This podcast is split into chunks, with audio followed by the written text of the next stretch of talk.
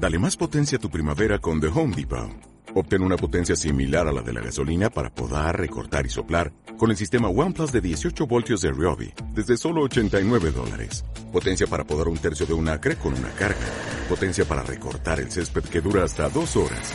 Y fuerza de soplado de 110 millas por hora. Todo con una batería intercambiable. Llévate el sistema inalámbrico OnePlus de 18 voltios de Ryobi. Solo en The Home Depot. Haces más. Logras más.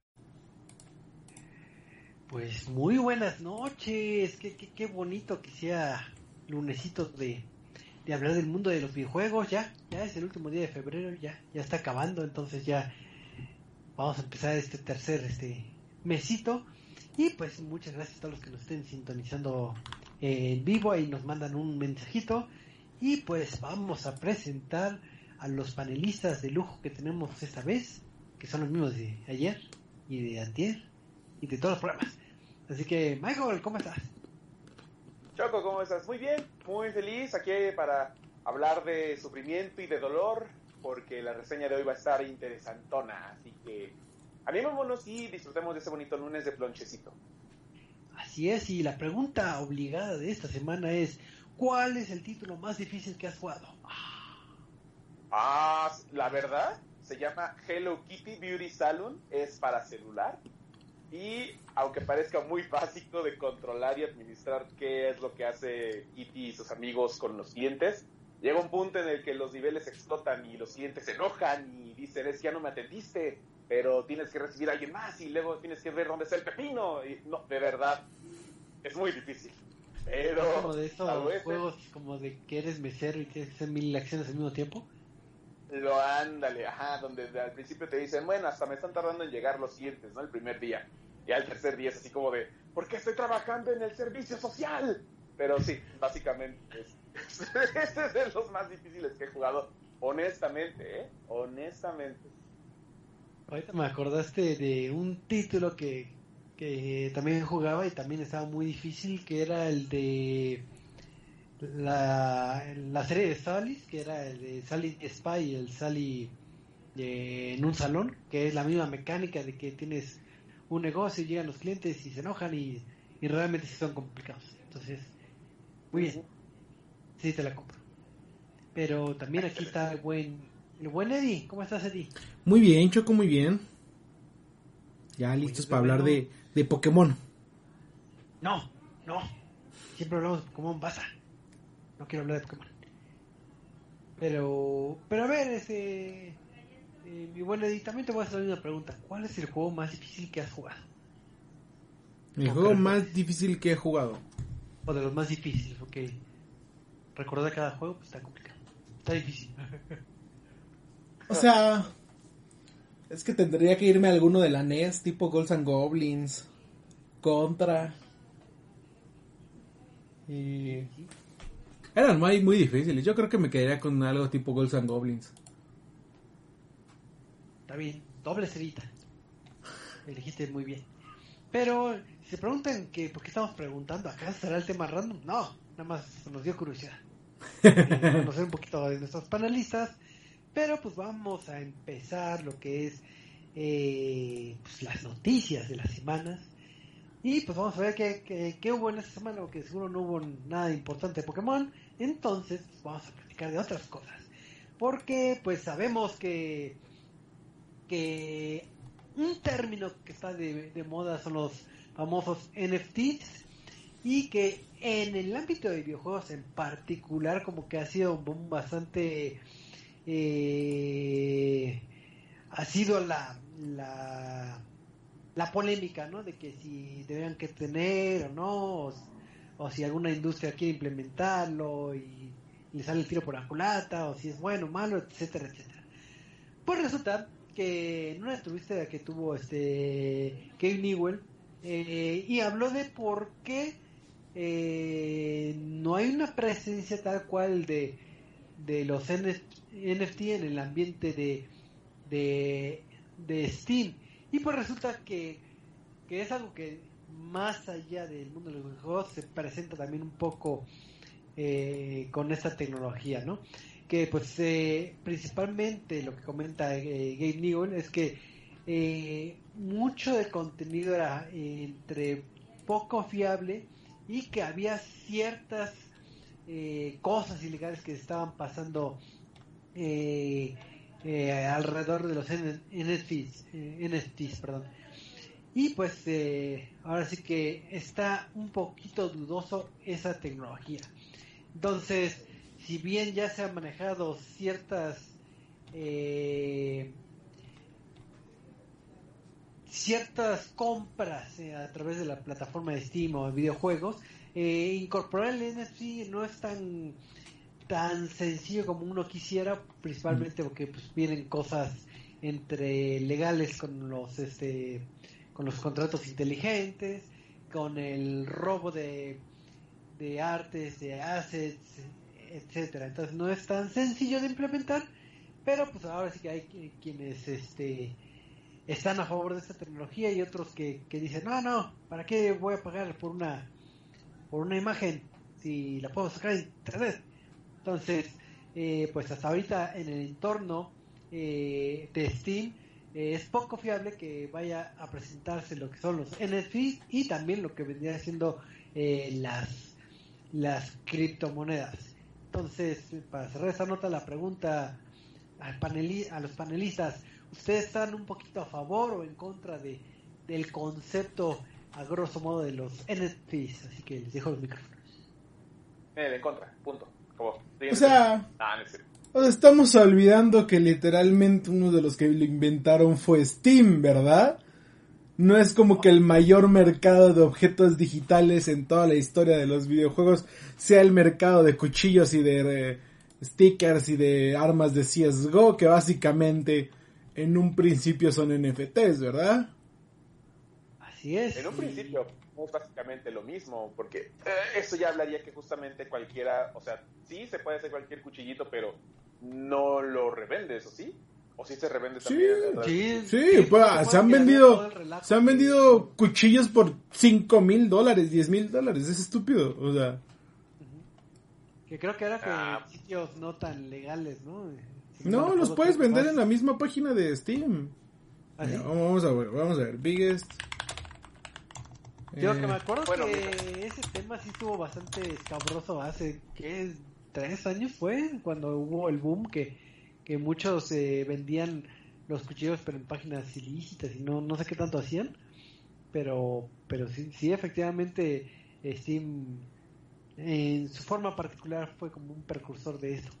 Pero en 2016 ya tiene sus ah. años.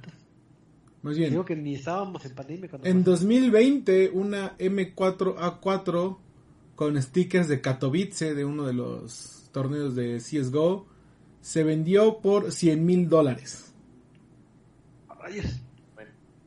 Muy mal, ¿para qué lo compran? Ah. es el problema, porque es lo mismo que dicen de los NFTs, ¿no? Ya en su forma más actual o como se le conoce. el problema no es tanto que pero ¿por qué gastar en ello? Sí, claro, como le digo, o sea, no, no entiendo la queja, o sea, entiendo que diga como, güey, es algo muy cuestionable, sí, pero no es como algo ajeno a la plataforma de Steam, ya lo hacían de una u otra forma. Es que si no lo hacen ellos no es, no es clave, no les da puntos, justamente. Ajá. Así es. Entiendo que más que nada es porque tal vez puedan recibir mucho, mucho hate de la, de los jugadores.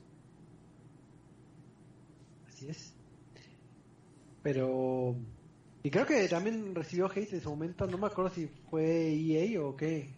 O qué publisher quería traer también los NFTs. Y dijeron, no, mejor no, ya vamos. Creo que era el, de lo, ah. el del juego de Worms. ah, sí, este, Team 17. Ándale. Sí, sí, ya. Ya me sonaba esa historia. lo, lo, peor es que yo sí quería NFTs de este de Worms. Ya está súper chido que dijeran como, ay, sí, puedes jugar con tu propio Worm personalizado en, tal Worm. Y después dijeron, no, es que no va a ser este... Eh, ¿Cómo se llama? No, va, no van a tener jugabilidad, nada más van a ser para ver bonito. Aún así lo compraré. Pero ni modo, no, no, lo vas a poder disfrutar. No, ya. Pero lo que sí podrás disfrutar es que ¿Se acuerdan que del Steam Deck, que creo que salió la semana pasada o hace dos semanas, si no mal recuerdo? digo, tal vez en nuestro, en nuestro rancho, ¿no? Y de seguro quieren juegos de, de, de Valve para, para Steam Deck, entonces de seguro alguien tiene información de algún título de, de, Valve. ¿Será Half-Life? ¿Será? ¿Será? ¿Será Papi Newell este llevando sus consolas? No, y es que después de quién sabe cuántos años, eh, ¿cuándo salió Lego? ¿Qué era Lego, Dimension, Lego Dimensions? 2014. 2014, 2015. Después de seis años, que no estoy seguro porque también hubo un juego de, de Bridge Constructor, algo así. Eh, ah, de, Portal, sí. Ajá. vamos a hacer de cuenta que después de cinco años, una de las franquicias más importantes de, los videojuegos, que es Portal, renació, volvió y no es en forma de, de fichas, Choco. Tampoco es en forma de un juego. Pero, eh, como sabrán, de las franquicias de Valve siempre se ha pedido continuaciones, Portal 1, Portal 2, Portal 3, Half-Life 3, este, que hagan un Team Fortress 3 y nada más no. ¿Qué pasó? Eh, el día, el día de antier creo que fue, eh, se anunció un nuevo juego en la serie de Portal que se llama Aperture Desk Job. Este, que estará disponible a partir del primero de marzo. ¿Qué es este juego o experiencia? Básicamente un intro a lo que es Steam Deck. Es simplemente un, technical demo, un, demo técnico para enseñarte lo que puede hacer el Steam Deck y este y, cómo funciona y qué hace los controles. Vaya, es este jueguito de eh, este jueguito de, de, PlayStation donde juegas con los con Astro Robots, Astrobots, Astro, como se llaman esas madres, con los astros. No es una secuela de Portal ni tiene gran relevancia con Portal, pero hey, es algo. Portal no está muerto. Y, me da risa porque siempre que hemos pedido algo de Portal es como de, ah, sí, ¿quieres Portal? Ten un juego de construcción de, de puentes de Portal. Ah, sí, ¿quieres Portal? Ten un nivel único para Lego, Dimension, Lego Dimensions. Eh, con las torretitas de Portal y checa acá ahí lo tengo. Literalmente solo compré ese. Una de las principales razones por las que compré el juego de Lego Dimensions fue porque tenía el nivel especial de Portal. Y desde entonces nada más hemos tenido, no hemos tenido un Portal 3, que es lo más cagado. Algún día llegará, no sé cuándo, pero. No existe. Pero qué triste que, digo, bonita, bonita nota. Triste que no nos dan el portal que queremos. Y más triste que, que no nos acordábamos del Steam Deck. Ah, ¿verdad? O que no, como que perdió el furor, pero ya veremos después si, si pega o no al final te cuentas esta plataforma. Entonces, pues, es la noticia de Portal y Steam Deck. Pero, eh, vamos a hablar de un título que, puede estar causando furor y ojalá que algún día tuvieran la reseña que es este título de, de Elden Ring, pero creo que, que no sé si qué opiniones tengan de este título o alguna nota sobre este título. Pues mira, resulta que justamente Elden Ring sí ya salió la semana pasada y pues era muy esperado por todos los fanáticos, pero también eh, se abrió nuevamente el tema sobre si los videojuegos deben ser difíciles o tengan un modo fácil, ya sabes, lo de siempre, ¿no? Eh, y pues justamente con Elden Ring, pues mucho se llegó a opinar de que era un juego un poquito más amigable, más complaciente, entonces es como de, bueno, ¿y por qué eh, no cambian un poquito la fórmula, no? Si ya añadiste mundo abierto, pues ¿por qué no añades una dificultad adicional? Y justamente eh, Hidetaka Miyazaki, el presidente de From Software, se le, se le entrevistó recientemente uh, sobre estos temas, sobre lo que opina del juego, sobre lo que opina de la comunidad, y pues justamente se disculpó. Eh, él mismo llegó a decir que entendía muchísimo la frustración de los jugadores al momento de perder, que de hecho él estaba eh, de acuerdo con ellos de que no es muy gratificante, pero al mismo tiempo él mismo lo reconoció. Yo no soy un buen jugador y pierdo constantemente, pero a él le gusta la idea de que cuando tú pierdes en un videojuego te incentiven a querer hacer y esforzarte para poder alcanzar tus metas en lugar de simplemente decir, bueno, ya pasé y pues a ver cuándo vuelvo a perder, ¿no? Sino que justamente cada una de las victorias sea gratificantes.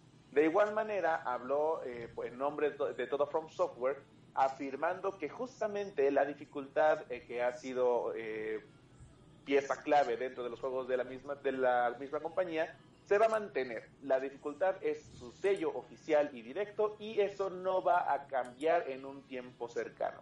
Así que, pues básicamente le está diciendo a la gente lo que comúnmente se le conoce como Git Good, o sea, mejora, pero de igual manera, pues defiende y lo hace justamente a conciencia de que no es necesariamente hacer un juego difícil, sino que sea todo lo contrario, una experiencia gratificante.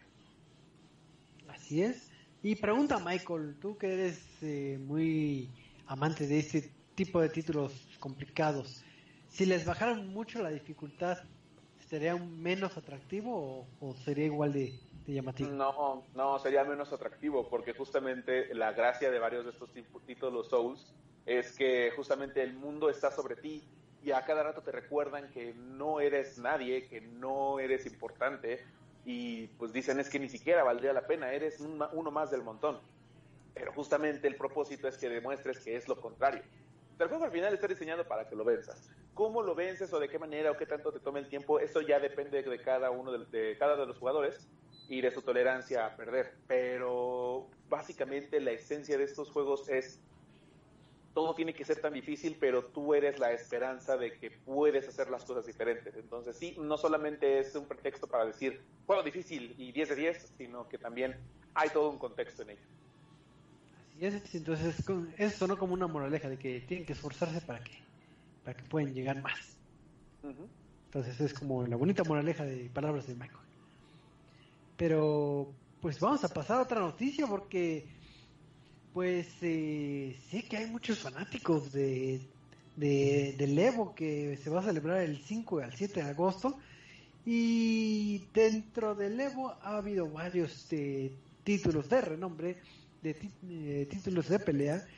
Y pues uno de estos títulos favoritos de muchos es el clásico Super Smash Bros. Que lo van a poder disfrutar en este en esta entrega. Ah, ¿verdad? Es cierto. Esa fue una broma. No, ah, no, ah, ¿verdad? Se la creyeron, no.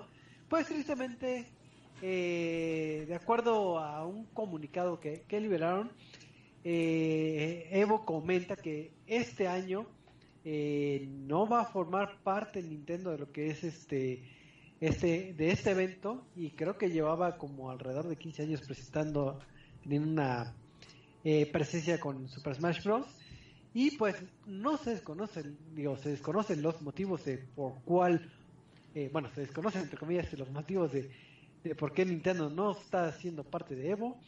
Y pues ellos se pronunciaron eh, que pues les da mucha tristeza, pero que esperan que en el futuro eh, la franquicia de Smash Bros. vuelva a estar con ellos.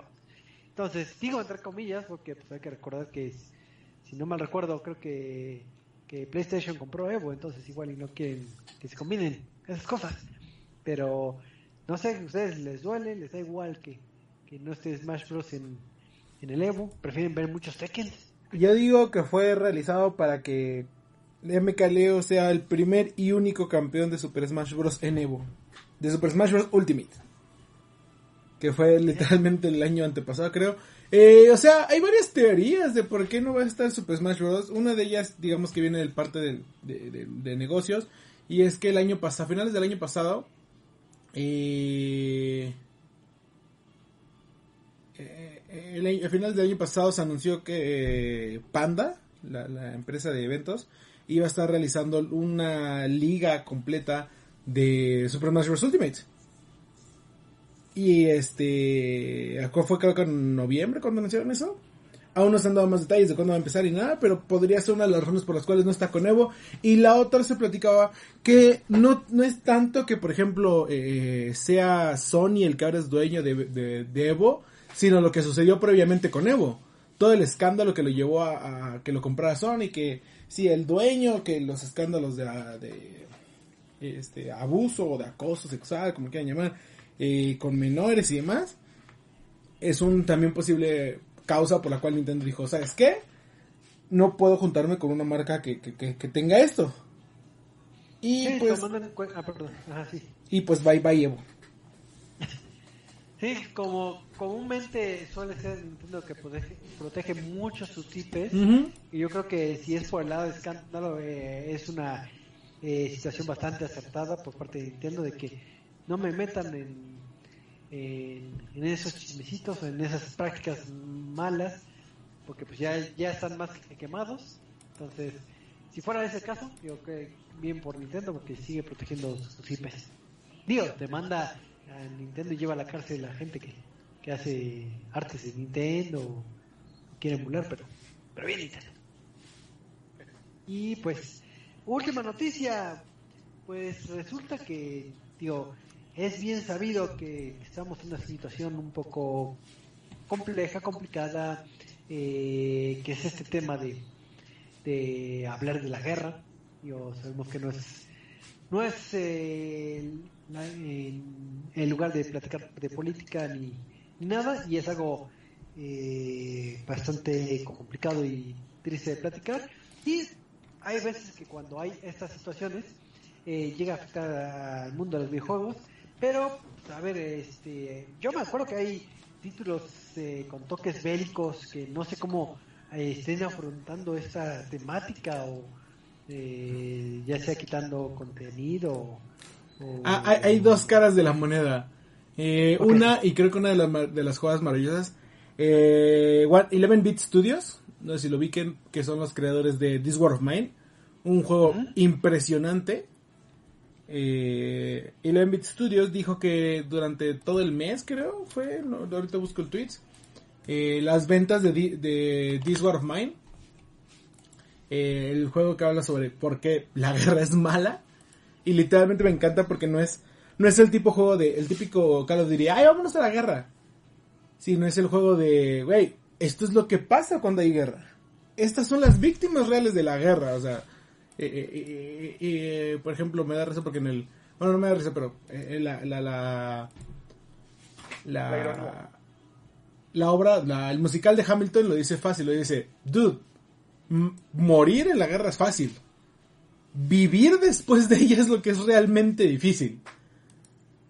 y es todo lo que trata This War of Mine de los que sobreviven la guerra de, y luego es una, un, DLC de eh, los niños, cómo viven los niños. es muy fuerte lo que es este, el, juego de This War of Mine. Lo recomiendo muchísimo, es muy bueno. Eh, y por ejemplo, Eleven Bit Studios publica una, hace una publicación que dice, wey, Rusia se pasó de verga. Eh, estamos apoyando a Ucrania. ¿Qué vamos a hacer? La siguiente, toda la siguiente semana, todas las ganancias de This War of Mine y todos los DLCs, en todas las tiendas, en todas las plataformas, va a ir directamente a la Cruz Roja de Ucrania.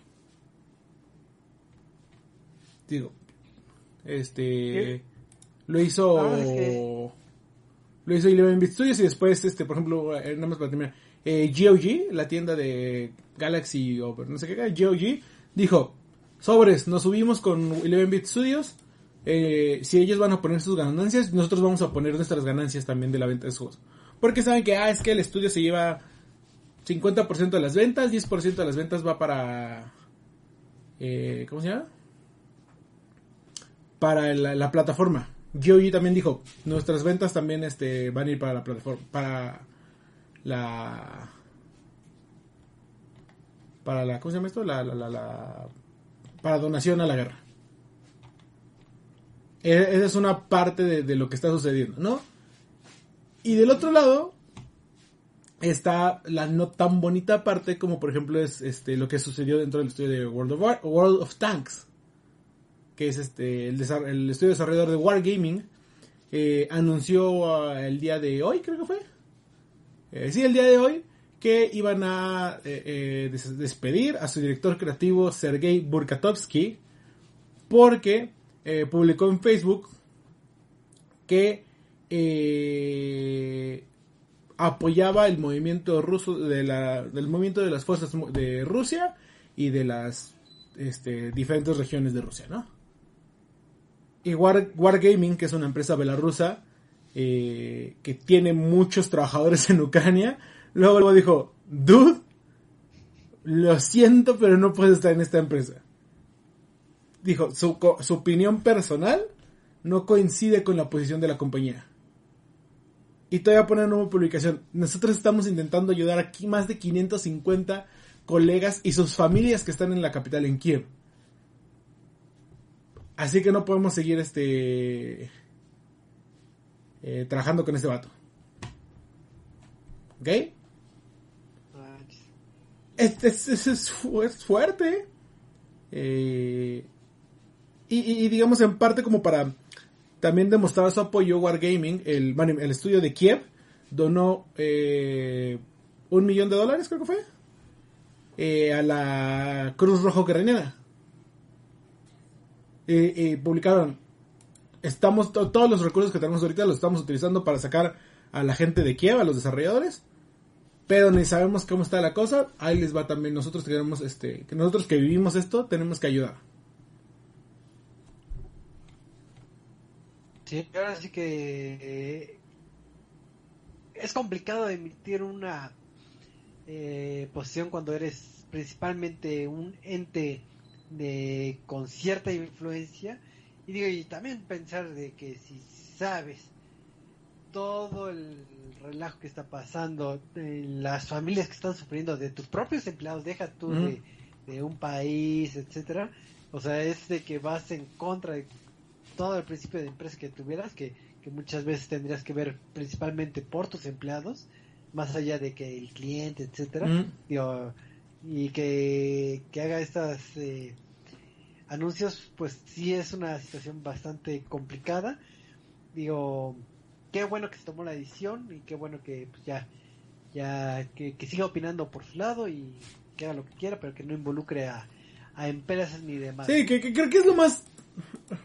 O sea, no quisiera decir irónico, pero lo más tonto de la situación. Literalmente, o sea, estás trabajando por una empresa en Bielorrusia con una gran base en Ucrania.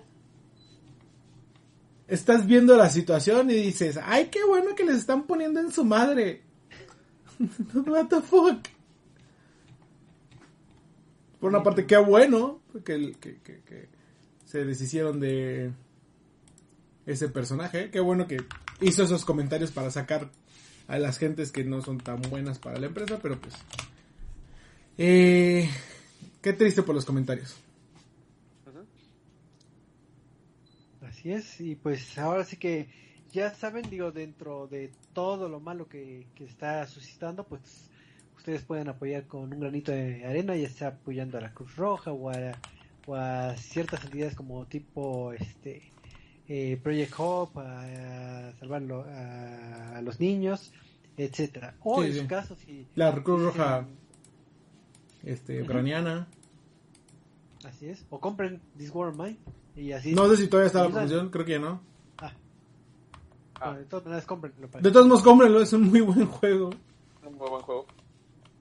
Entonces, así es. Y pues creo que ya no hay este noticias. Entonces, vamos a pasar a una difícil reseña que, que se dio este, a la tarea del buen Michael de, de estar disfrutando uno de los títulos bastante sonados en esta en esta semanita este para, para que nos cuentes sus impresiones si son juegos fáciles o no, si es GOTI o, o no. Entonces, a ver, ¿de qué juego estamos hablando, este, mi buen Michael? Estamos hablando de Kirby, no, no es cierto. No, no, no. Pero Kirby es igual de difícil, ¿no?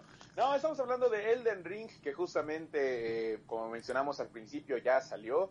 Y pues sí nos dimos a la tarea de jugarlo desde la semana pasada y pues solamente les puedo decir que ya es GOTI y cómprenselo fin del comunicado. No es cierto. Bueno, sí. empecemos con la historia, ya que vamos de lleno, porque justamente la conversación se va a poner interesante respecto al juego. Nos encontramos en las tierras intermedias, un espacio fantástico sacado directamente de las novelas de Tolkien o incluso del mismo George R. R. Martin, guiño, en el que existe un reino controlado por el famosísimo anillo de Elden, que es el que le da poder justamente a quienes lo controlan. Sin embargo, se levantó una eh, revuelta derivada de una poderosa diosa y sus hijos semidioses y Esto provocó una guerra, haciendo que el anillo de Elden se quebrantara. Ahora los semidioses obtienen este poder de estos fragmentos que se volvieron runas y en este mundo existe algo conocido como tiznado o también se le llama, como no sé, como sin luz, que es básicamente guerreros que se encargan de mantener el pequeño y delicado balance que existe en la tierra intermedia entre lo que es el flujo de poder y los anillos que sostienen los semidioses. El jugador obtiene eh, el papel de un tiznado que justamente será el que se encargue de reunir nuevamente los fragmentos de los talismanes para hacer una vez más el anillo de Elden y convertirse a sí mismo en el nuevo señor del Elden. Por eso se llama Elden Ring. Sí, por eso se llama el, Elden Ring. ¿El del Ring? Me gustó, me gustó mucho este meme o también hay otro que es el del ring y aparece este Frodo sosteniendo el anillo, ¿no? Bueno, básicamente eh, nos encontramos una vez más eh, con un juego tipo Soulsborne, Souls-like, en el que la dificultad se convierte en su principal motor para que tú puedas explorar el mundo. Y pues bueno, ¿qué es lo que tienes que hacer básicamente? Enfrentarte a enemigos, obtener puntos que en esta ocasión también se les conoce como runas, mejorar tus habilidades, tu resistencia, tus armas, eh, ir explorando y descubriendo calabozos y espacios en este mundo y descubriendo nuevas armas, eh, cooperando con distintos NPCs que te ayudarán en tu búsqueda para poder convertirte en el Señor del Elden y pues vencer a enemigos colosales, demoníacos, eh, abrumadores, pesadillescos de todo tipo. La dificultad nuevamente es un tema que justamente a todos les trajo remembranza para poder decir si este juego vale la pena o no y si es muy difícil o no. Y pues eh, sí, es muy difícil, es bastante difícil como cualquier otro juego de tipo Souls, pero aquí eh, viene un tema en donde sí existe una especie de modo fácil o accesibilidad que te permitirá justamente enfrentarte a los enemigos de una forma eh, más efectiva. Empecemos con la parte del mundo abierto, que es la primera vez que en la franquicia que se entrega algo así, de en ese estilo, y fue algo que sorprendió a todos. Es un tema que también tiene a muchos cansados, no les gustan los mundos abiertos vacíos, sin explorar, eh, sencillos, muchos recordarán justamente, a, por ejemplo, a Death Stranding, que también comparte un mundo vacío, o a veces un mundo sin ningún sentido en donde se abruman con demasiados detalles o con demasiadas cosas, pero pues al final no hay ningún objetivo claro y pues, ¿qué es lo que encontramos ahora en Elden Ring? Los juegos Souls generalmente se comparan por, bueno, se, les caracteriza por tener mundos interconectados. No son mundos abiertos como tal, pero eh, si tú quieres ir a recorrer un punto A a un punto B, puedes hacerlo sin ningún problema, sin la necesidad de parar directamente en un punto de descanso donde puedes restablecer tus, eh, tus habilidades, tu vida, todo lo que sea necesario. En esta ocasión te, lanzan a un mundo abierto directamente. Tú no sabes qué tan grande es hasta que te encuentras un mapa y ahí es donde descubres lo imponente que es y lo variado que puede llegar a ser. Sí, nos encontramos en veredas, altas planicies, montañas, playas, cuevas, pero cada uno de esos elementos siempre tendrá algo que eh, ocultar, tendrá un enemigo desafiante e incluso desde el primer momento en el que tú avanzas directamente te vas a encontrar a un jefe. ¿Eso quiere decir que lo tienes que vencer en ese momento cuando te lo encuentras? No, justamente aquí cambiamos ese, ese tipo de nivel pasillesco en donde no hay forma de avanzar a menos que venzas a este enemigo muy fuerte. No, aquí tú simplemente ya detectas que es un jefe. Ok, bueno, yo lo puedo esquivar y dedicarme a explorar otras áreas para poder eh, mejorar mis habilidades con las runas, venciendo a enemigos más pequeños y así de poco en poco vas a ir descubriendo cuáles son las habilidades que vas teniendo. Puedes ir eligiendo entre distintas clases como es de costumbre en los juegos Soulsborne y cada uno tendrá ciertos atributos que mejorarán salud, resistencia, energía, fuerza eh, o incluso habilidades mágicas o si de plano quieres ser alguien que no tiene absolutamente nada de eso y empezar desde cero, lo puedes empezar a hacer. ¿qué, otra cosa podría, podría hacer con eso? Ah, bueno, para enfrentar ahora a tus enemigos ya te permiten cargar con tres armas en lugar de dos, lo que también da una buena variedad al momento de elegir con qué te quieres defender o atacar, pero eso también puede ser contraproducente si eh, al momento de que cargas demasiadas cosas, tu peso se incrementa y eso te vuelve más lento, lo cual es un blanco más fácil para los enemigos, pero justamente vas a ir nivelando qué habilidades tienes y algo que también, eh, eso es parte de una de las accesibilidades que tienes para elegir, pero eh, también puedes elegir la cantidad de frascos de vida que te permiten utilizar. En esta ocasión, la famosa barra de magia se ve sustituida por la barra de concentración, que es básicamente una habilidad para poder desbloquear eh, ataques especiales o ataques mágicos. Todos lo tienen desde un principio y lo puedes ir mejorando también para tener eh, diferentes hechizos o incrementar los, hechizos que tienes como recuperar vida, mejorar ataques, eh, convocar espadas mágicas y atacar a distancia, etcétera, etcétera. Pero tú puedes elegir si quieres llevar más frascos de concentración o más frascos de salud y así saber cuál va a ser tu estrategia a la hora de aproximarte a un enemigo. Esto lo puedes revisar justamente en tus puntos de descanso, que aquí se les conocen como gracia perdida, y se encuentran repartidos por todos lados en el mapa. Aquí afortunadamente también permiten que no tengas que explorar grandes distancias y que pierdas constantemente, sino que aquí tú podrás activar un punto de magia, de gracia automáticamente y vas a aparecer ahí. No, no se vuelve tan complicado de que tengas que regresar o incluso hay ocasiones en las que si tienes suerte encontrarás unas estatuas que se activan solas, las estatuas de Márida, que cuando tú mueras en ciertos combates vas a poder reaparecer de forma cercana y así recuperar tus runas o lo que hayas perdido justamente y no se verá afectado para nada. Que justamente en otros tipos Souls también se los enemigos se roban tus puntos y pues tienes que vencerlos sí o sí y si no eh, eh, pierdes completamente los puntos y empiezas desde cero.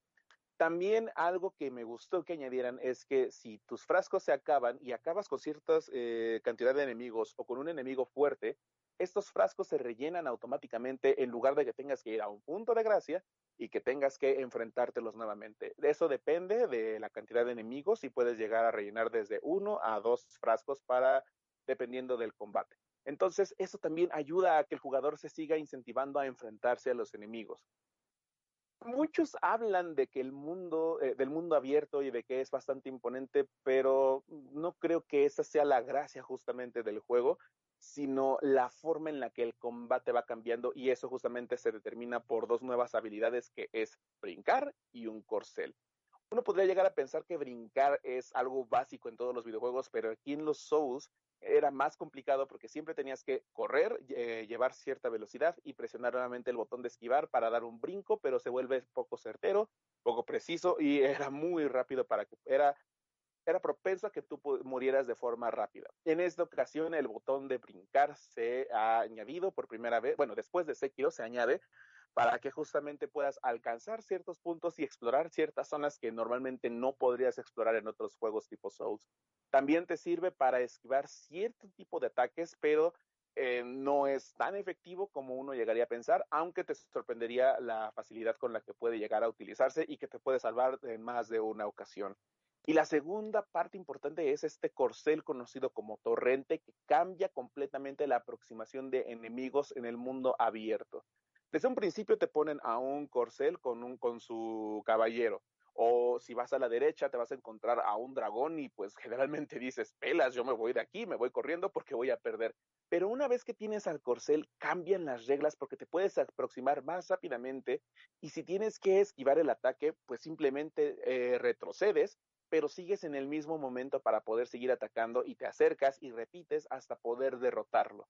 Eh, Torrente también te permitirá alcanzar otros puntos, ya que él cuenta con un doble salto y la precisión al momento de avanzar en este juego sí se vio muchísimo mejor modificada y mejor adaptada que en otros juegos donde caerte era también muy fácil y pues por algún pequeño error ya podías estar perdiendo nuevamente. Entonces, este tipo de, de, de accesos o accesorios o accesibilidad es lo que hace que el juego se sienta muchísimo más fluido y dinámico, incluso por sobre lo que es el mundo abierto porque pues toda la experiencia cambia. Generalmente buscamos muchísima ayuda o incluso en compañeros o en NPCs que también pueden ser convocados antes de una gran pelea, pero Torrente te permite tener tú la propia rienda, figurativa y literalmente, para poder enfrentarte a estos enemigos y que se convierta en, una, en un combate épico.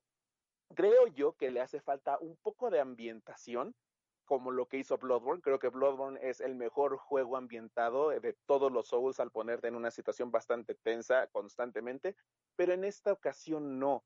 Y algo que también muchos llegan a mencionar es que eh, cuál es la influencia de George R. R. Martin con este juego y es justamente el ambiente que mencionábamos anteriormente, justamente en, en las noticias.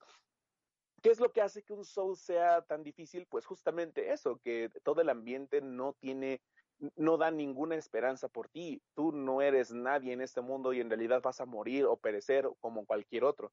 En esta ocasión, no. Se nota que la mano de George R. R. Martin está más enfocada en la parte bélica, en la parte de este mundo fantasioso, en este mundo mágico. Y el sello de los enemigos, su contexto, su, personalidad, eso sí ya viene más a ser de la parte de Miyazaki, de la que estamos muy acostumbrados. Y por eso el juego funciona. Porque aunque no sea esta ambientación eh, medieval eh, de Bloodborne, de, pues sí, de, callejones oscuros o sonidos raros alrededor, aquí hay un pequeño atisbo de explorar. Te invitan a que este mundo sea tuyo y que tú puedas formar parte de él, lo cual lo hace, pues sí, tener una de las personalidades más especiales de todos los juegos tipo Souls.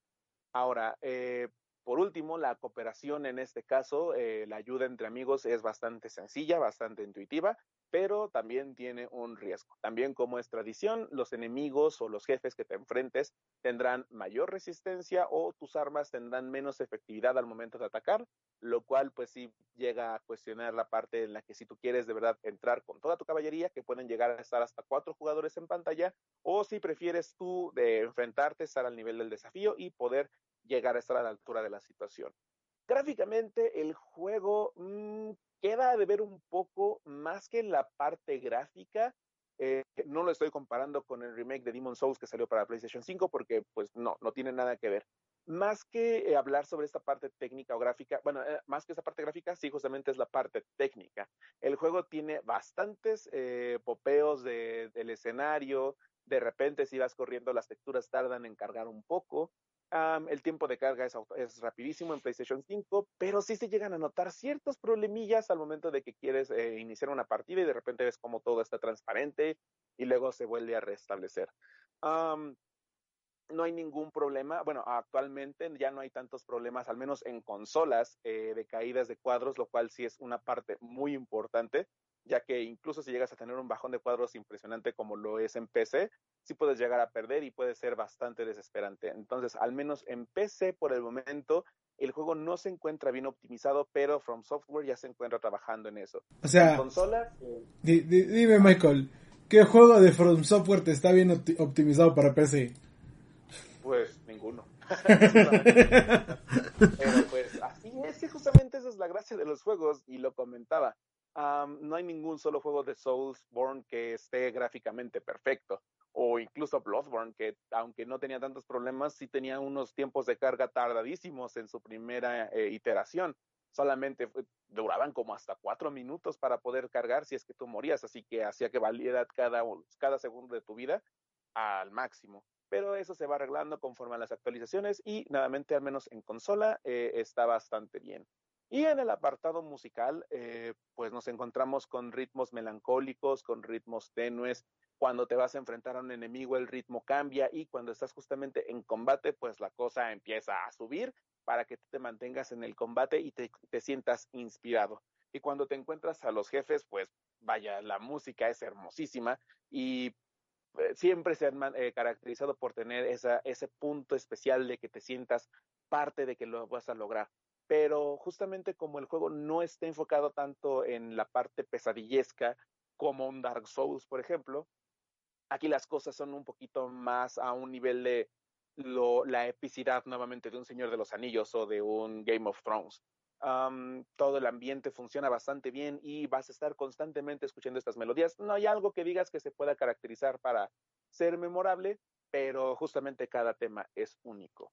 Así que eh, pues sí, Elden Ring llega para justamente querer evolucionar por primera vez cosas que la gente ha estado pidiendo sin ser demasiado permisivo.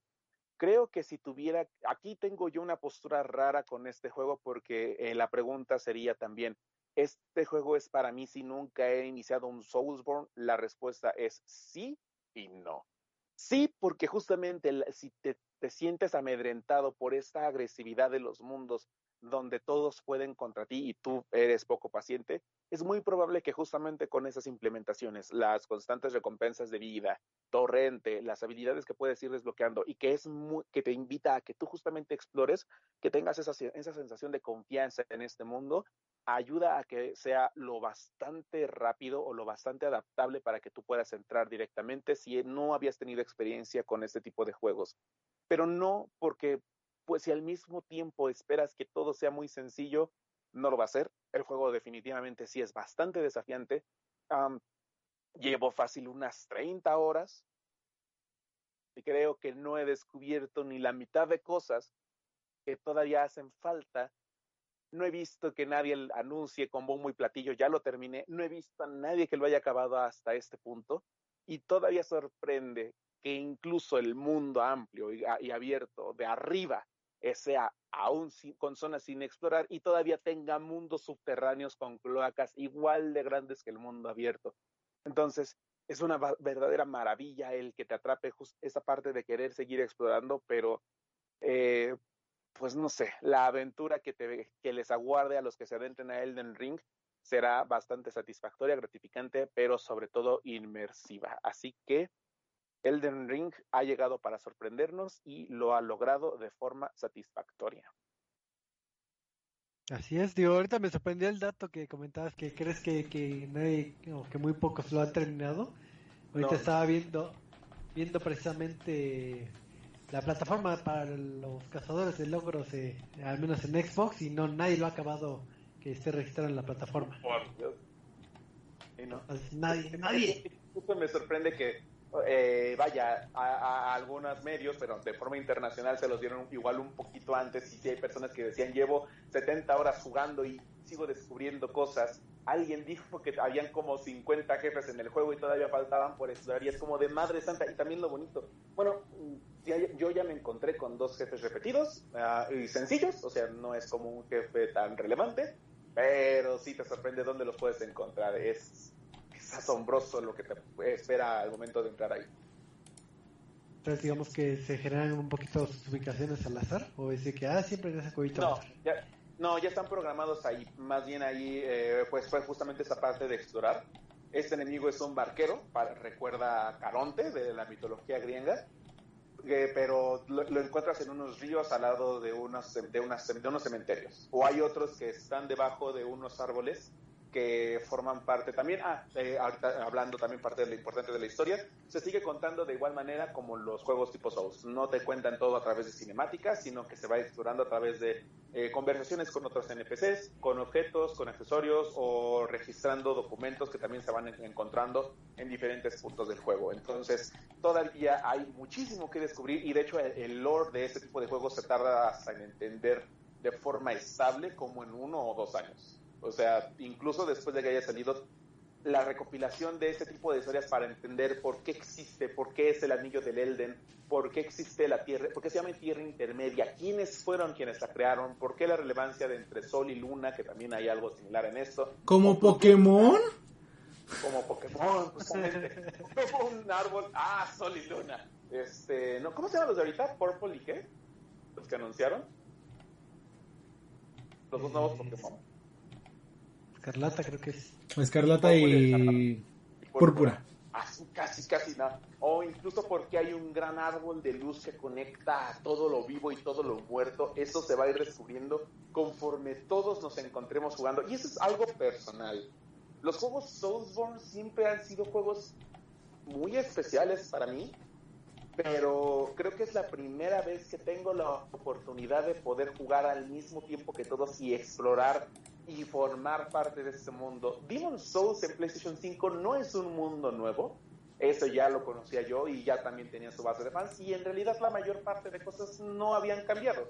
Entonces no había algo que tú pudieras aportar a la conversación ni siquiera con sus ítems nuevos que según hay uno que todavía no se explora. Pero Elden Ring es el momento en el que todos nos podemos estar apoyando y descubrir cosas nuevas. Hay reportes de gente que dice, he visto a cinco o seis youtubers empezar el juego y todos van en diferentes direcciones.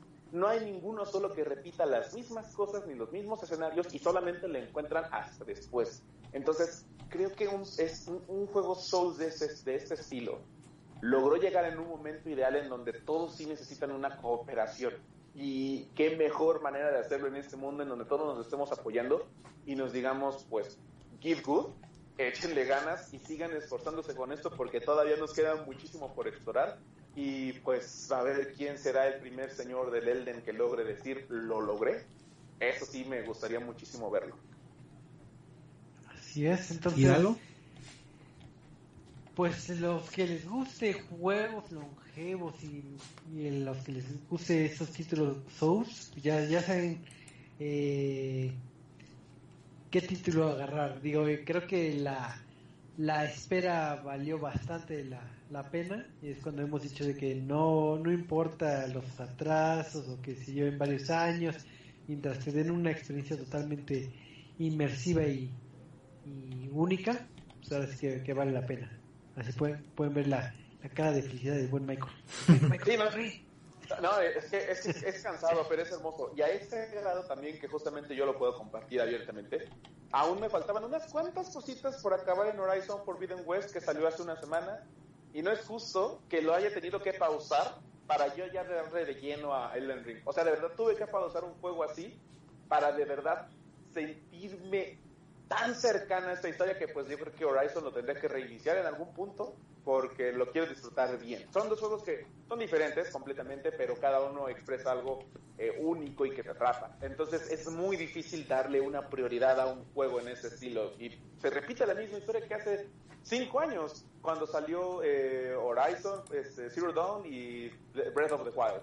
O sea, son dos juegos que en cada uno entrega lo, lo, algo tan personal pero le tienes que dedicar tu tiempo a cada uno. Y al menos en, este caso el Elden Ring me logró atrapar un poco más por ser este juego tipo Soul. Entonces, igual ustedes si quieren empezarlo, a, quien nos esté escuchando, si lo quieren empezar, medítenlo bastante bien porque ambos juegos son bastante amplios y les van a tener que dedicar su respectivo tiempo para de verdad sentir la historia que te están entregando. Yo ahorita lo tengo que pausar, pero lo voy a poder retomar sin ningún problema otra vez. Así es. Este, pues bien, muy bien mi, mi, buen Michael, qué bueno que te diste la tarea de, estar luchando eternamente con, jefes que te ganan. Ah. Así que yo no soy ese target, pero qué bueno que nos, que nos compartiste tu, tu reseña puntual. Entonces ya veremos a finales de año si son de esos títulos que se perfilen para hacer este Gotis, pero si ya lo veremos hasta final de año, porque apenas llevamos eh, dos mesitos eh, cumplidos y pues, este, ahorita que estabas oyendo, digo, que estabas platicando tu reseña, hubo algo que, que me hizo ruido. Eh, Eddie hizo un comentario muy puntual. Eso de Sol y Luna suena algo muy de Pokémon. Las Pokénoticias, Choco, hace mucho no tenemos Pokénoticias. Exacto, me acuerdo que llegué un momento que casi casi estaban baneadas las Pokénoticias, que todos los días hablábamos de Pokémon Go y de de no sé qué otros títulos, pero creo que ese año hay que empezar con otra actitud, entonces creo que, que, que hay que darnos la oportunidad de hablar un poquito de, Pokémon. ¿Acaso hubo misa de Nintendo que quiera eh, llenarnos de, mil noticias de Pokémon? ¿Acaso o sea, no es misa de Nintendo, es misa de Pokémon porque el día de ayer se celebró el Pokémon Day de acuerdo con su lanzamiento en 1996 del primer Pokémon que se este, llevó a cabo eh, hace 26 años. Eh, entonces por eso celebraron y realizaron eh, lo que fue el, stream de la misa del Pokémon Day, donde dieron grandes y emocionantes noticias. Este comenzamos con la gran y, emocionante noticia de que una actualización gratuita para Pokémon Legend Arceus. Eh, fue extraño verlo. Eh, pero tuvimos una, bonita actualización de lo que fue Pokémon Legend Arceus para que eh, metan una nueva, una nueva forma de jugar. además de peleas contra entrenadores y eh, más oportunidades de, de obtener Pokémon Shiny a través de, una mecánica que tiene que te avisan como, ah, güey, ¿sabes que Están apareciendo muchos Pokémon en un área y te están apareciendo muchos Eevees. Y hay más posibilidades de que salgan este... ¿Cómo se llama? De que salgan Shinies. Entonces, anunciaron una nueva actualización para Pokémon Legends Arceus, eh, que ya está disponible. Eh, no sé, no, he visto cómo continúa la historia. No ni siquiera acabado Legends Arceus. Y a la vez de que anunciaron la actualización de Pokémon Legends Arceus, anunciaron también que ya pueden recibir a Shaymin, el Pokémon eh, el Pokémon mítico de que se encarga de, controlar todo lo que es la naturaleza y la primavera y demás, en Pokémon Diamante Brillante y Perla Reluciente, creo que se llama. Sí, Perla Reluciente. Este, para que quede un Pokémon gratis, ahí está. Eh, continuaron también con el anuncio de que por fin llegan los Pokémon de la región de Alola a Pokémon Go a partir del 1 de marzo, es decir, a partir de mañana. Eh, porque hasta entonces solo se podía atrapar a la versión de Alola de Executor. Eh, la palmera gigante. Y ahora ya empezaron a aparecer todos los Pokémon de Alola. ¿Ok? Pokémon Masters EX también celebra dos años y medio con regalos gratis y nueva, una nueva actualización con este personajes especiales. Eh, Pokémon Café Remix tendrá bonuses por el día de Pokémon, aparte de que aparecerá un... ¿Qué dijeron? Un Piplup Shiny. Creo que, no sé que iba a ser un Piplup Shiny que iba a poder aparecer con más frecuencia y lo ibas a poder unir a tu... A, tu equipo.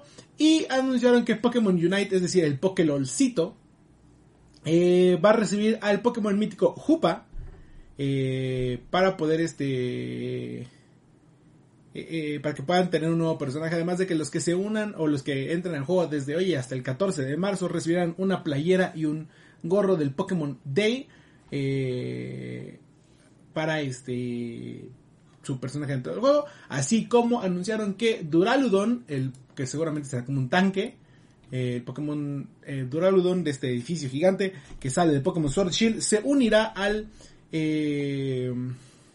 repertorio de jugadores de Pokémon Unite. Pero realmente nada de esto importa. Eh, junto al gran anuncio de que estaremos viajando a la región de España, joder. Hostia, que acaban de anunciar, tío, que tendremos Pokémon, eh, ¿cómo se llama? Pokémon Escarlata y Pokémon Púrpura. La nueva generación de Nintendo Switch, de Pokémon en Nintendo Switch. Eh, el primer, el primer título de Pokémon, digamos, de la serie principal que llegará a Nintendo Switch es Pokémon Scarlet y Pokémon Violet, o en español Pokémon Escarlata y Pokémon Violeta, en Nintendo Switch eh, a finales de 2022, que seguramente será por ahí de la segunda o tercera semana de noviembre. Este, por lo que alcanzamos a ver, porque lo preguntaba Choco de, ah, si nada más fue un tráiler de anuncio, o si también tuvimos un gameplay. No, tuvimos un gameplay bastante, eh, bastante, emocionante, bastante eh, eh, atractivo porque nos mostró que eh, seguirá siendo un juego seguirá siendo un juego de mundo abierto. El primer digamos de este estilo en 3D como lo fue Pokémon Legend Arceus recordando un poquito que el último el, el anterior a hacerlo fue Pokémon Sword Shield. De, hecho, sí, no es el primer juego, es el segundo, porque Pokémon Sword Shield ya era de Nintendo Switch. Eh, entonces tomarán lo, que utilizaron en Pokémon Legends Arceus, que al parecer le gustó a muchos, y lo introducirán dentro de lo que es eh, Pokémon Scarlet and Violet. No creo que siga manteniendo la temática de, Legends Arceus, sino ya será un juego de Pokémon eh, normal, habrá liga y demás, ¿no? Además de esto, anunciaron a los tres nuevos Pokémon iniciales. Me dan mucha risa los nombres. Anunciaron a el Pokémon Gato Hierba Sprigatito. Al Pokémon Fuego Cocodrilo Fue Coco. Y al Pokémon Pato de Agua Quaxly. Literalmente el único que les creo que sea un nombre de Pokémon es Quaxly. El otro 100% estoy seguro que son este fanmates. No, no, no, no les creo que se llame Sprigatito y fue Coco. Y me da risa porque es como, ok, es Spring y Gatito, porque es un gatito de hierba, Sprigatito, y fue Coco, es un cocodrilo de fuego. Fue Coco. Eh, pero sí, ya tenemos anunciada la novena generación de Pokémon. Ah, también anunciaron que eh, sí habrá anime de Pokémon Legends Arceus. Según yo, no especificaron si va a ser de la serie principal de Ash, sino eh, dijeron que sí va a haber un, un anime especial de Legends Arceus. Y no sé si me está faltando algo. Eh, creo que no. Creo que no. Creo que no. Este, pero sí, ya tenemos nuevo, ya tenemos anuncio de Pokémon Legends Arceus. Ahora sí que tuvimos Pokémon, muchas, Legends, Pokémon, muchas- Pokémon Scarlet y Pokémon Violet. ahora sí que tuvimos muchas muchas noticias eh, abarrotadas del mundo Pokémon. Eh, de aquí, digo, empiezan los rumores, porque ya ves que, que apenas anuncian los iniciales y ya están sacando eh, ciertas eh, comentarios principalmente de cómo se van a conectar estos títulos, porque recordemos que existe algo llamado Po- Pokémon Home.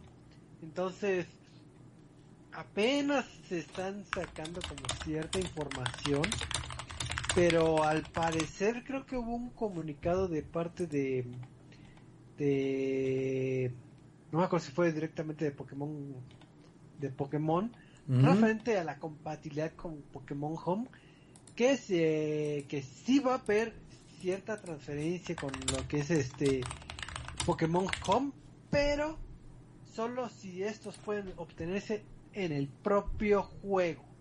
Alias si no aparece Charmander en el, en el juego pues no no a poder transferir. Digo esto a, reservas de que ya tengamos confirmaciones más oficiales pero es eh, como el primer acercamiento que queremos saber para ver si, si, si vale la pena transferir los Pokémon o ni voy a poderlos. Pero, eh, a ver, ¿qué opinan que sea ubicado en la en la región española? Ok, yo, yo esperaría ver, no sé, muchos Taurus, muchos toros en una... en una Seguramente cabecita. habrá una variante de Taurus, seguramente una versión. Eh, vaya, para empezar, ¿por qué decimos que es en la región española, tío? Eh, para empezar, se llaman Fuecoco y Espregatito. Literalmente yo lo escuché y dije, esto no es italiano, esto es español. Seguramente, y ya después explicaron en el tráiler de que durante el tráiler de Pokémon Violet y Pokémon eh, eh, Scarlet sale un mapa de la región de España. Eh, dentro de la casa de- del, princi- del personaje principal vemos una, una pintura española de, unas, de una bailarina de... No me acuerdo cómo se llama la, pintura, pero es una muy conocida de este... De una bailarina de, de- de- de- de flamenco, creo que es, no me acuerdo. Eh, con su de esta, con su vestidote y demás. Y no sé qué más sale en el tráiler cuando anuncia que, que, que es referente a España. Entonces como, ok, vamos a la región de España, ya pasamos por París, ya pasamos por Tokio, ya pasamos por Londres, este, ya pasamos por Japón, eh, ya pasamos por, ¿qué me falta? Eh, no sé cuántas regiones de Europa. Suena lógico que lo siguiente sea España, realmente, este, considerando por dónde hemos viajado. Eh, entonces, es- esperemos ver muchos nombres de Pokémon en español, como Sprigatito. Sigo sin creer que sea uno. Pero vaya, eh, me emociona mucho, honestamente, porque eh, quiero ver. Lo, lo, platicábamos. Cuando salió Pokémon Legends Arceus, muchos dijeron: Esto no. Y, y tengo muchos amigos que no son muy fan de Pokémon. Pero dicen: Dude, es uno de los más divertidos. De este. eh, es uno de los más divertidos. Un Pokémon más divertidos que he jugado en quién sabe cuántos años. No me gustaría. Eh, que, que, que regresaran a lo que es la, la, la, la fórmula original o la fórmula tradicional. Y por lo menos vemos que sí están intentando cambiar algo. Eh, sí, que, ¿cómo se llama esto? Que Sword Shield ya tenía un mundo abierto de, este estilo. Eh, pero seguimos teniendo los combates, eh, tal, lo que cambia más, seguimos teniendo los combates directamente en el pasto. Y eran combates aleatorios. Cosa que no pasa en Pokémon Legends porque ya ves a todos los eh, Pokémon eh, eh, en el mapa. Ya puedes elegir con cuáles atacar, se te avientan, te madrean y demás. Eh, y lo mismo vemos en, en Scarlet y Violet, que ya los Pokémon están eh, en el escenario como tal, digamos, ya no están random, tan aleatorios los enfrentamientos, ¿no? No sabemos si van a ser lo mismo de, ay, güey, voy caminando y se me aviento y me, me quiere matar un Pokémon así que va pasando. No lo creo. Este... Pero se ve que están intentando que seguir creciendo el, la, franquicia, seguir cambiando, seguir teniendo actualizada. A ver, pregunta, tú, este, Eddie, que, eres un nacido fanático Pokémon, eh, ¿tú comúnmente los iniciales lo agarras el que más te guste o por algún tipo en particular o como que? Eh, generalmente más de fuego, porque hasta ahora son como que los que más me han gustado. Seguramente voy a elegir otra vez a Fuecoco. Rara vez elijo, elijo a los Pokémon de este de plantas. Eh, pero sí, básicamente es cuál se ve más bonito. Literalmente, o sea, eh, no, no, no, hay una razón. ¿Qué voy a elegir? Seguramente fue Coco. Eh, se ve muy bonito el, dinosaurio. Yo sigo diciendo que es un personaje de Dick Doo, la neta. Y no estoy solo, he visto más gente que pone que es el personaje de Dick Doo. Eh, me gusta el Sprigatito, pero no sé, no soy muy fan de los tipo fuego. Y no este... Y no sé, no, no voy a poder con un personaje, con un Pokémon que se llama Sprigatito. Eh, y, el, y, el, coquito, es el coquito, el, el, Fab. Y el pato se ve muy, muy chistoso. Pero no sé, no, no, tengo ganas de tener un pato otra vez. Ese pato se parece a cierta licencia que yo conozco. ¿Hay yoyos? ¿Eh? También estaban diciendo que el pato se parecía a un buen yoyos. A, a, a, a, a, los jojos. Este. Pero sí, seguramente elegiría fue Coco. Quiero ver cómo van a ser las evoluciones. Que generalmente se van anunciando conforme va el año de. Ah, mira, esta va a ser la nueva evolución y así, y así. Estos son los nuevos Pokémon. Pero es lo que decíamos, seguramente el cocodrilo va a evolucionar en una serpiente. Porque se tenía la teoría de que todos los Pokémon de fuego. Este. tienen que ver con el zodiaco chino. Entonces tenemos al gato, tenemos al pollo, tenemos al este. a la rata, tenemos a. Eh, ¿Qué más hay? Al chango. Y dicen, si es un fuecoco, si es un cocodrilo, literalmente lo único en lo que puede evolucionar es en, una serpiente y que sea el año de la serpiente. Entonces es la, teoría que anda ahorita eh, rondando por ahí. ¿Ustedes qué les pareció? ¿Cuál fue el que más les gustó? Sprigatito. Quiero ver que evolucione a. a. no sé, a Don Gato. va, a tener, va a tener un nombre chistoso así de. Sprigatito, eh, Pasto Gato y Don Gatón. Algo así. Algo así sonso, pero. Pero fíjate que sí me. Digo, no soy tan nacido fanático de, de, Pokémon, pero. Pero sí, eh, ahora sí que le tengo bastante fe a esta, a esta iteración. Sí, sería algo. Espero que sea bastante agradable. Digo, comúnmente no suelen defraudar los títulos de Pokémon, pero. Pero Sprigatito se va a ganar el internet más que tu, tu coco. ¿Y tú, Michael?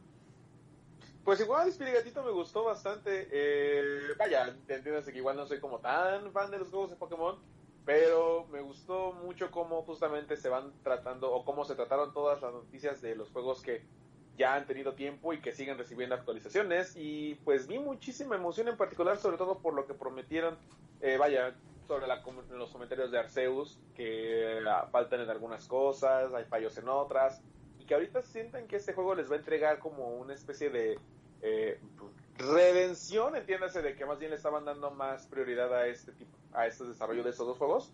Me parece bastante bien y me alegra muchísimo de que justamente haya un motivo por el cual la gente aún que dudaba de comprarse un Switch, yo en lo personal también, querramos ya tener uno para poder, eh, perdón, controlar a estos nuevos Pokémon, a ver qué es lo que, qué es lo que puede ofrecer.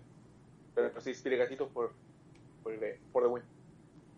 Ahora sí que bonito año para ser fanático del ámbito eh, Pokémon y en particular del ámbito de Nintendo. Ahora sí que eh, teniendo el Direct este, hace un par de semanas y esta información, pues ahora sí que hay muchas razones para que para que los que no se han comprado su Switch, como Michael, se lo compren. Compra, Michael. Compra, compra. Compra, compra. Vende tu Elden Ring. Ah, Vende tu Elden Ring, te compras una Switch y juegas este Pokémon. Eh, ya tenemos. Eh, elegir al pato y ya tenemos los tres diferentes Pokémon. Eh. eh. Así es. Entonces, pues, qué bueno que pudimos tener las clásicas porque noticias, porque hace mucho que no las teníamos. Pensaban que los tenía castigados, pero no. Al menos por esta semana no. Pero pues este ya estoy viendo el tiempo y pues, ya vamos a ir cerrando lo que es el programita. Entonces, mi buen y estimado Michael, tus anuncios y despedidas parroquiales. Pues muchísimas gracias por acompañarnos, diviértanse muchísimo porque sí, eh, ya empezó el año fuerte como eh, veníamos predicando desde hace ya muchísimo tiempo y pues la verdad qué alegría de que podamos seguir jugando y disfrutando de este pasatiempo.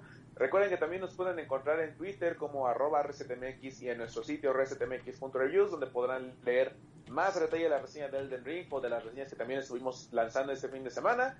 Y pues muchísimas gracias por acompañarnos y descansen, bonita semana. Así es, muchas gracias este, mi buen Michael. Eh, Eddie, tus anuncios parroquiales, ¿qué va a hacer este juevesito? Eh, pues ya saben que lo esperamos todos los jueves para eh, el punto de las 8 de la noche para hablar sobre videojuegos y sus torneos en eh, eh de, deportes electrónicos en Sentinel. Después seguir en todas las redes sociales arroba Sentinel, Facebook, Twitter e Instagram y TikTok creo. Así es. Muchas gracias Eddie. Y pues para los que nos escucharon en vivo, muchas gracias este, por prestarnos un poquito de su tiempo. Y para los que no estuvieron en vivo, pues recuerden que nos estarán oyendo en otro día, pero en, a través de las plataformas de Spotify, iBox, este, creo que iTunes y, y demás. Qué bonito ese videojugador, qué bello momento y desde el tiempecito de jugar videojuegos, desconectarse un poquito de, de ciertas situaciones del día a día que, que, no son del todo del todo bellas, pero pues desde su tiempecito un poquito para jugar y desconectarse. Así que nos estamos viendo hasta la próxima. Sprigatito. Sprigatito. Garfield. Garfield.